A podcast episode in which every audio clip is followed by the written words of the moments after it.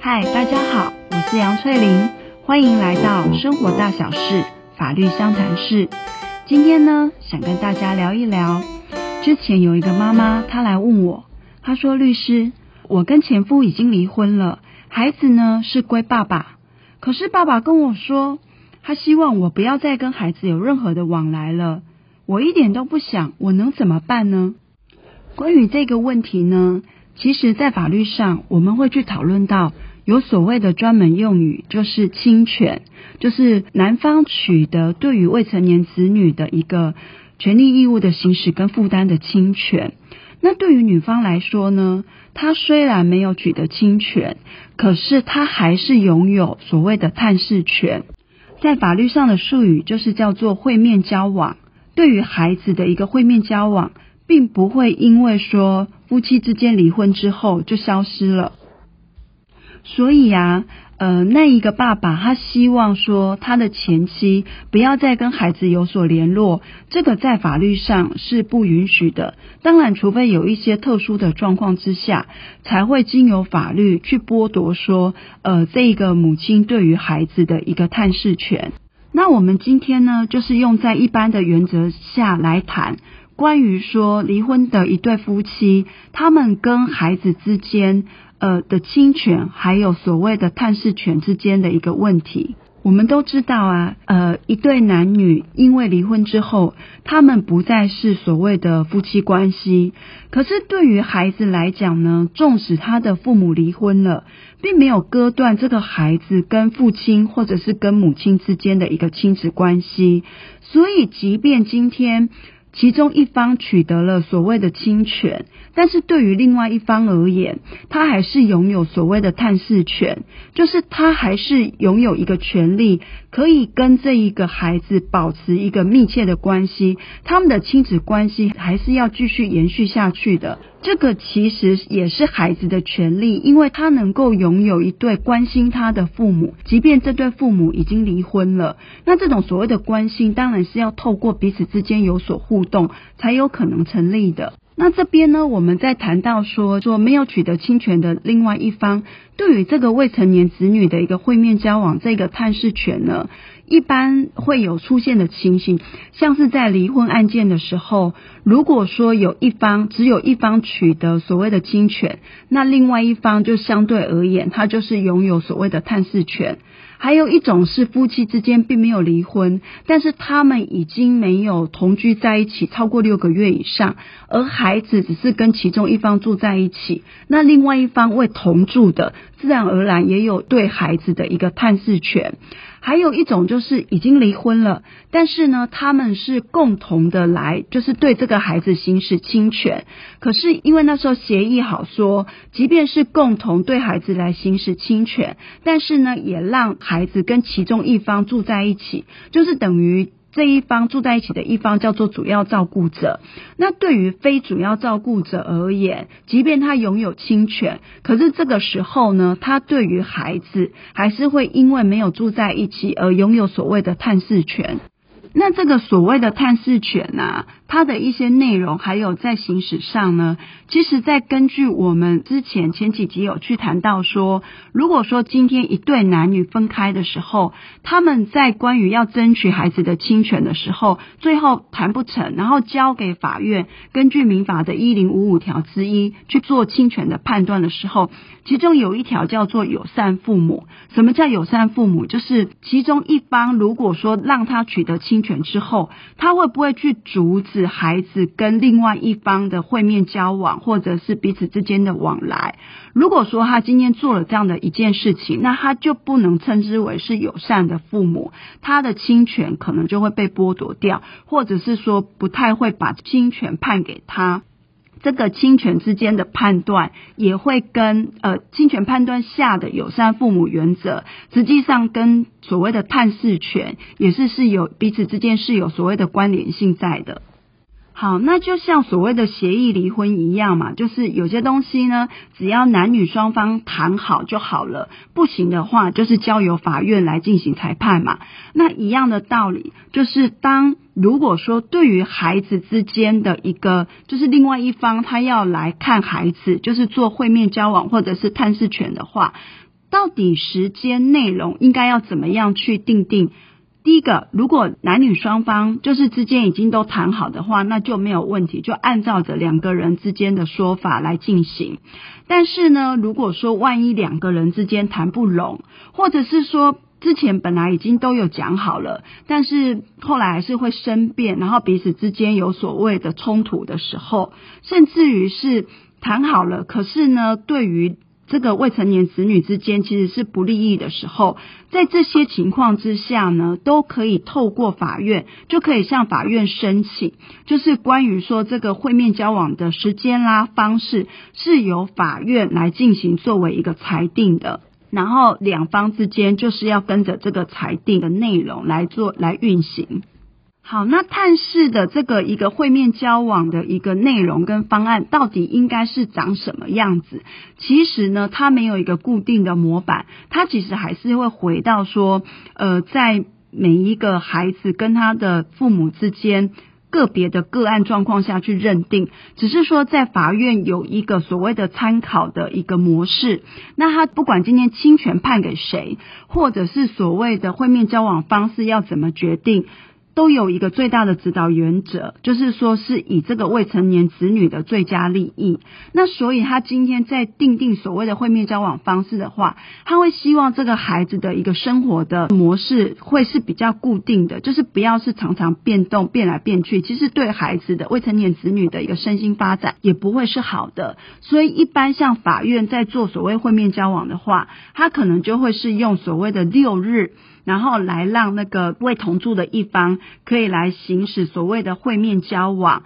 那因为一个月里面就是有所谓的单周六日跟双周六日，他们就会去定定说单周归爸爸，然后双周的时候呢是在妈妈这边。那这里的时候，它就会比较详细的状况，甚至会说礼拜六的几点到礼拜天的几点之间，全部都把它给写清楚、写出来。那你可能会觉得说，有需要写到这么的细吗？其实呢，有时候有些东西就是你宁可先写的仔细一点，那之后还是有弹性，只要双方之间谈好的话，当然是可以调整的。好，那这一个是所谓的周六日的方式去把它给定定嘛。还有一个就是所谓的寒暑假，尤其是说已经上了国小的孩子的，他可能就有寒暑假的，那就会希望在这种假期的时候呢，会让另外一方就是没有同住的那一方能够拥有比较多的时间去陪孩子的，那就会增加寒暑假相处的时间。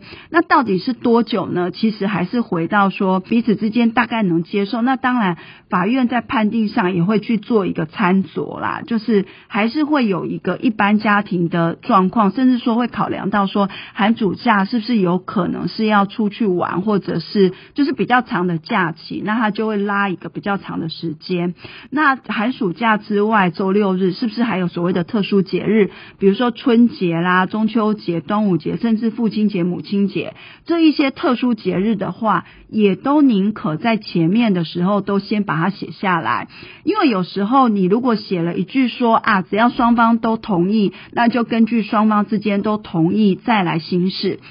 在两个人之间沟通上没有问题的时候，这当然很好谈。可是通常会到。经由法院来做一个裁判的时候，其实就是在于双方两个可能不是那么的好谈，那就宁可说在这些规定上一刚开始就是比较原则性、比较固定的，这样的话，对于未同住的一方，他在行使他探视权的一个运作上，会是比较顺利的。好，那我们前面呢，根据所谓的探视权，它的内容到底是什么啊？还有法院在所谓的做一个会面交往方式的时间，它会大概是用一个什么样方式进行？都做了一个说明之后呢，我们后面几点来谈谈说，实际上呢，在所谓的一个会面交往，常常会去发生到的一些事情。比如说，今天如果说，诶，都已经不管是协议或者是法院判定，都已经写好了一份，就是。会面交往的时间跟方式也全部都定得很清楚了。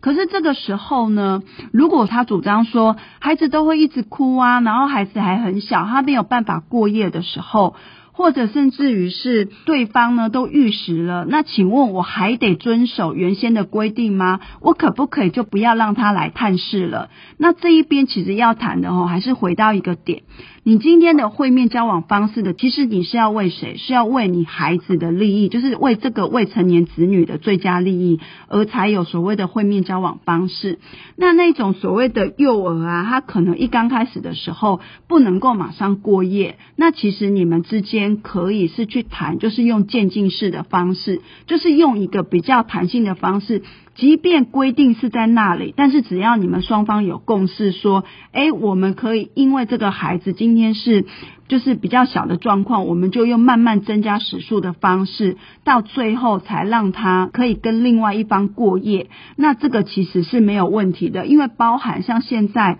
在疫情之下。有时候可能原先想到说，诶，我要去跟他做会面交往的方式的时候，时间是定在这个礼拜六日。可是如果说万一有一方有确诊的话，那当然不适合见面。问题是会不会就是另外一方说，那我的时间被剥夺了，有没有可能可以作为一个弹性的调整？其实像这一些都是可以谈的。如父母之间呢，假设是就是想要为这个未成年子女的一个最佳利益的状况之下。规定在那边，但是你们的协议也都可以随时做变更，但是前提是双方都能同意啦。因为如果双方又没有办法达到一个共识的话，那很有可能就是又要再进到法院一次，然后去做所谓的重新再去变更这个会面交往的方式。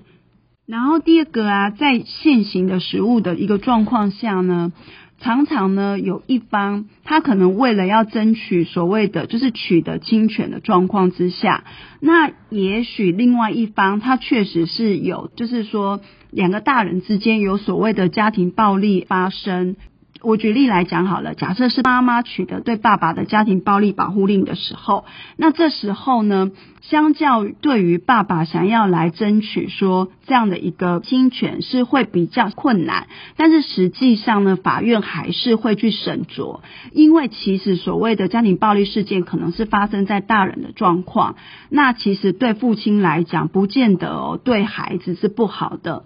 所以呀，不要以为说你为了想要争取侵权而去对于另外一方主张家庭暴力，就会影响说他方去取得侵权，这个是不一定的。法院还是会进行审酌，只是在这边哈，有时候就在运行上。如果家庭暴力的请求或者是一个行使的对象，就是说大人是对孩子的话，那比较有可能的状况下是法院会整个审酌，就是程度上可以让父亲还是可以跟孩子见面，但是就会用比较是一种监督会面的方式，就是他们可能在会面交往的时候不是那么的自由，也许呢是在法院的监督下，或者是某一些福利机构呢去做会面交往，而且也就是短短的那一两个小时。那实际上，当然，如果说父亲真的做了这样子的事情，他当然就是说在跟孩子的会面交往是要被监督的。可是有时候在实务上也常常呢是有一方，他是为了要争取所谓的亲权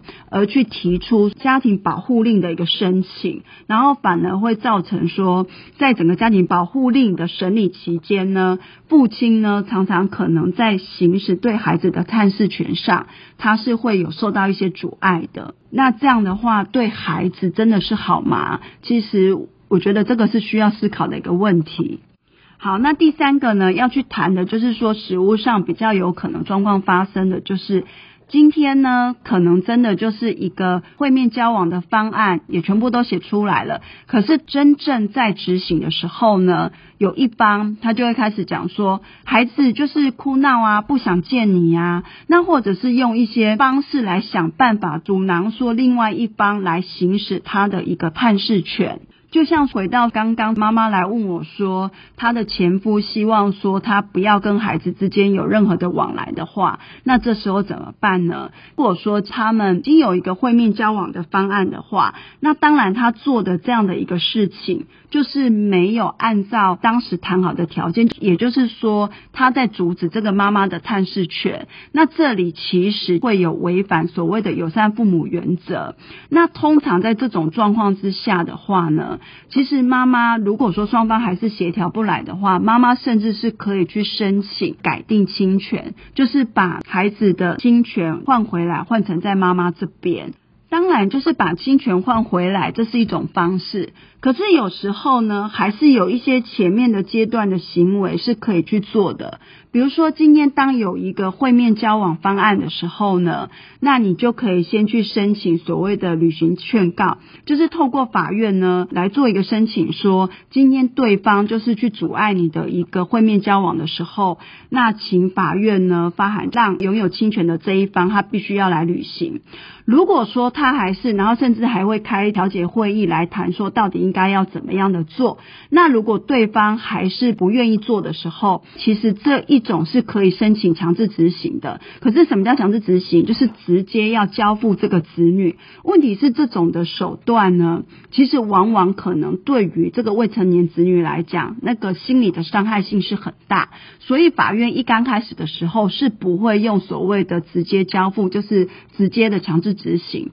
他就是今天的劝告履行不成之后，他会在做的叫做间接执行，就是处于这个不愿意把孩子交出来给另外一方进行探视的话呢，他会对于这一方处所谓的代金，就是用这种间接执行的方式。但是如果对方还不愿意的时候，才会去动到所谓的直接执行。只是因为在整个的运行上，对孩子的伤害还是比较大，所以法院一般来讲并不会马上就采取这样子的方式。到这边做一个总结，我们除了在前半段去了解说，哎，到底为什么要有探视权的存在？然后探视权呢，跟友善父母原则，其实这是有一个关联性在。还有原来啊，在食物的运作上呢，会有一些，比如说会以孩子不愿意跟你见面啊，他就是不要，就是用孩子的意愿来作为拒绝为同住的一方想要行使探视权的时候的一个阻挠手段。其实，在法律上还是有一些途径可以去寻求一个改善啊，就像是履行劝告。或者是间接执行，就是处以代金，在最极端的状况下才会是做所谓的直接执行，就是要求交付子女。但是这整个的过程里面，吼，还是要回到跟已经离婚的两方来讲。对于未成年子女来讲，你们的亲子关系不会因为离婚而被切断。那这时候你可能要去明了到一件事情，就是对未成年子女来讲，他其实所产生的心理上的压力是很大的，尤其是还很小的时候。他可能很想念许久未见的爸爸或妈妈，但是呢，他可能也知道说跟他同住的一方不喜欢另外一方，那也许在他很小的状况之下，他会想要迎合跟他同住的一方，那他就会隐藏他心里真正的感觉，甚至于他在跟这个同住的一方去讲到说，他去到未同住的那一方家里。他就会挑一些比较不好的来讲，那就会更让同住的这一方会觉得说，你还是不要见面好了，对你一点都不好。可是实际上哈，我觉得做父母还是要去回想到说，父母离婚状况下的未成年子女，他的幸福是要经由合作的父母一起来达成的。所以其实双方之间还是要去谈，就是不要有所谓的一些。离间子女的状况，就是各自在子女面前讲他方的坏话，那其实对于子女来讲，整个会是很错乱的。而且在这种状况之下，因为你去做一些离间的动作。会让你原本是拥有侵权的一方，可能就被剥夺掉。那或者是说，你很想去争取侵权，但是你的这样子的行为也会让你是争取不到的。所以这个就是关于探视权的部分。然后今天做一个小小的说明，让大家了解法律的规定以及实际运作上会有哪些小问题。好，那我们今天呢就讲到这边结束喽。好，下次见，拜拜。Thank you.